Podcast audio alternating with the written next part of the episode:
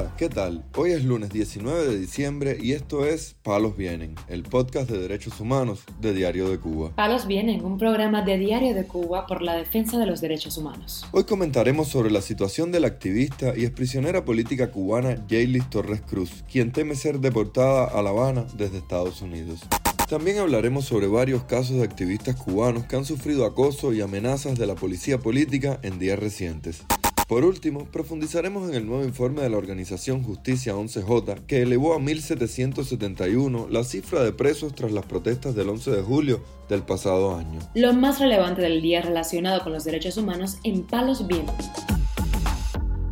La activista cubana Jaylis Torres Cruz, que huyó en mayo pasado de la isla y ahora está en Estados Unidos detenida y en riesgo de deportación, dijo que prefiere morir antes que regresar a Cuba, según un mensaje enviado desde la cárcel a su esposo.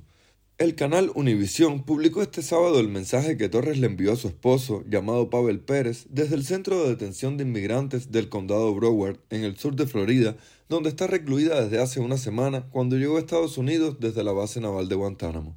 Torres, quien integra la Unión Patriótica de Cuba y es promotora de Cuba Decide, fue acusada en 2021 de atentado contra una autoridad pública por confrontar al locutor oficialista Humberto López en la calle. La cubana cumplió 10 meses de prisión por ese motivo, pero fue eximida de cargos penales en abril de 2022, según contó ella misma a través de su cuenta de Facebook. Fue entonces que la activista decidió salir de Cuba junto a otras personas a bordo de una balsa que fue interceptada por los guardacostas de Estados Unidos y llevada a la base naval de Guantánamo, en Cuba. Allí permaneció hasta el pasado 10 de diciembre, cuando llegó por vía aérea a Fort Lauderdale, a 40 kilómetros de Miami, y ese mismo día fue detenida y llevada al centro de inmigrantes del condado Broward. La activista, que ha denunciado irregularidades en su caso de asilo político, tiene cita ante un juez de inmigración el próximo 12 de enero. Su esposo pidió al gobierno estadounidense que le otorgue asilo político y no la deporte, pues consideró que es lo peor que podía pasarle. Mientras tanto, la activista cubana Ángel Valdés Cruz, una de las personas que se acuarteló en la sede del movimiento San Isidro en noviembre de 2020, dijo a Radio Martí que no se presentará una citación policial que recibió por manifestarse el jueves en su vivienda en Arroyo Naranjo debido a que sus hijos no pueden desayunar por la deficiente distribución de productos lácteos en ese municipio.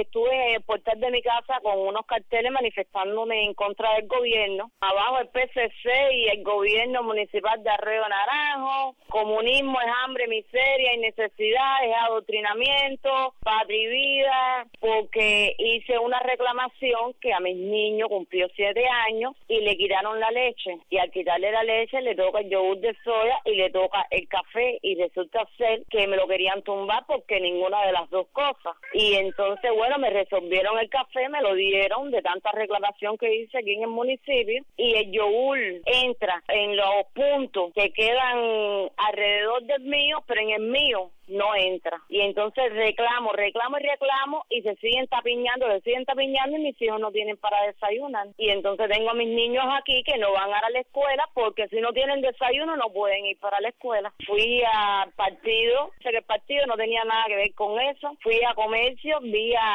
la que atiende comercio, a Yairi, y Yairi me dio una explicación que cuando salí predispuesta de ahí, fui para el Poder Popular, vi al, al subdirector de distribución de ahí y me enseñó el celular. Cuando le hicieron el reporte dice que aquí en su municipio no hay ningún problema con el yogur de soya. Y le dije mira se lo estoy diciendo yo que soy consumidora del punto de los pinos y la libreta habla por sí sola en tanto, el activista Julio Góngora denunció en una transmisión en directo a través de sus redes sociales que la seguridad del Estado ha acosado a dos de sus amigos a la salida de su domicilio cuando han ido a visitarlo.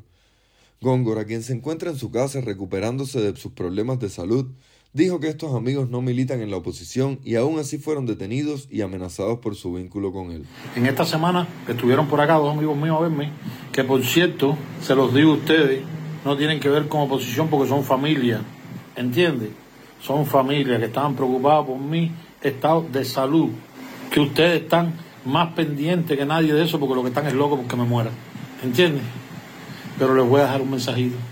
Saliendo de mi casa, detuvieron a esos dos amigos con tremendo espaviento, ¿entiendes? Dos muchachos que nada que ver, para amenazarlo que no podían venir más aquí, que no podían entrar más aquí a mi casa a verme. Yo la verdad que ustedes me dejan sin palabras el nivel de ridiculez, de pendejada, de, de, eso, eso no tiene ni nombre. Eso no tiene ni nombre. ¿Hasta dónde es a su miedo? Que están tratando de aislarme de todo. ¿Entiendes? Para mantenerme como en una cueva. No les basta con que no me operan. No les basta con, con, con, la falta de medicamentos. No les basta con que no tengo ni, ni, ni, cosas para curar porque no las garantizan. No les basta con todo lo que estoy, con todo lo que he pasado. ¿Entiendes? No les basta que me tienen preso aquí en mi casa. Y siguen con las ridiculeces. De acuerdo con Góngora, sus compañeros opositores que residen en La Habana, Luis Ángel Cusa y Pedro Quiala, también han sido acosados por su amistad con él. Este fin de semana la cubana Saily Núñez, esposa del preso político Michael Puig Bergoya, informó a través de sus redes sociales que logró visitarlo junto con sus dos hijos menores de edad en la prisión de Ahuica, en Matanzas, donde cumple una condena de 12 años por participar en las protestas del 11 de julio. Horas largas, cansancios, cientos de kilómetros, pero siempre que el objetivo sea papá, vale la pena cada sacrificio. Hoy, después de mucho, mis niños tuvieron la gran alegría de volver a abrazar, besar y pasar un rato con su padre, escribió Núñez en su perfil de Facebook. Luego, en declaraciones con Radio Televisión Martí, la cubana dijo que encontró bien a su esposo, aunque recalcó que bien estando preso nunca se está. Puig Bergoya, en tanto, ha denunciado abusos en su contra cometidos en la prisión, entre los que incluye la falta de asistencia médica para los problemas de salud que ha presentado. Palos viene. El grupo de trabajo sobre detenciones políticas Justicia 11J sumó cinco presos políticos más a su registro, que ya alcanza las 1.771 personas arrestadas tras las históricas protestas del 11 de julio del pasado año hemos accedido a un nuevo documento legal a través del cual incorporamos cinco manifestantes de julio a nuestro subregistro del 11J. Con ellas sumarían 1.771 las personas detenidas en relación con las protestas en algún momento desde julio de 2021 hasta hoy señaló la plataforma en un hilo publicado en su cuenta de Twitter. El documento, fechado el 19 de septiembre de 2022, constituye una adición al expediente de fase preparatoria 145, radicado por el delito de sedición por la protesta del 12 de julio en La Guinera, firmado por la fiscal provincial licenciada Roeldis Matos Delgado. Añadió, los acusados, asegurados con la medida cautelar de prisión provisional, son Yemi Jack Mena Nubiola, de 29 años de edad, con 12 años de privación de libertad como petición fiscal, Luis Alberto López Marrero, de 25 años, a quien le piden 15 años de cárcel, Ismael Hernández Montoto, de 29 años, con una petición de 11 años de privación de libertad, Yosandri Mulet Almarales, de 34 años y con una petición de 13 años de privación de libertad, y Yurien Rogelio Méndez Herrera, de 27 años y 14 años de posible condena.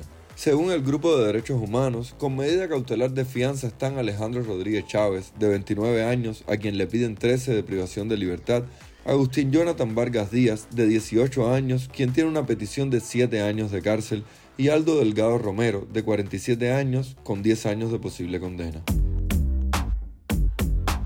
Palos Vienen, un podcast de derechos humanos de Diario de Cuba con la producción y conducción de Mario Luis Reyes. Muchas gracias por acompañarnos este lunes en Palos Vienen, el podcast de derechos humanos de Diario de Cuba. Pueden escucharnos en DDC Radio, Spotify, Google Podcast, Apple Podcast, Telegram y SoundCloud. Yo soy Mario Luis Reyes, mañana regresamos con más información.